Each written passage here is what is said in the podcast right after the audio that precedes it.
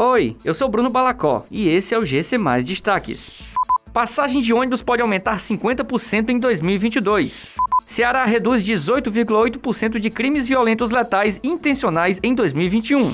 Frota de ônibus em Fortaleza será reforçada para o feriado da Proclamação da República.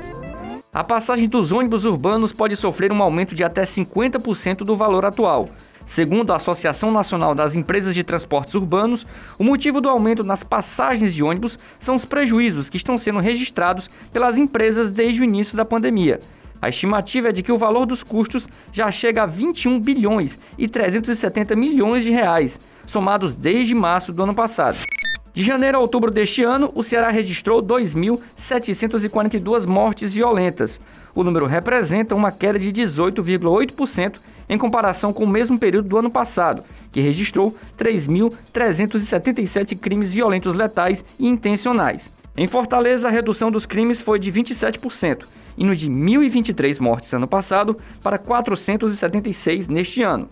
Para o gestor da SSPDS, Sandro Caron, o resultado é fruto de um trabalho integrado entre as polícias do Ceará, com auxílio de ações de estratégia e de inteligência com foco no combate aos crimes.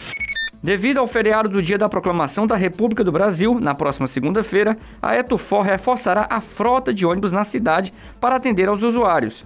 A ampliação com 52 veículos será realizada neste dia pelas equipes nos terminais de integração. Em virtude da abertura do comércio e da realização das provas do vestibular da UES nesse período, a programação do transporte público terá como base a frota adotada aos sábados.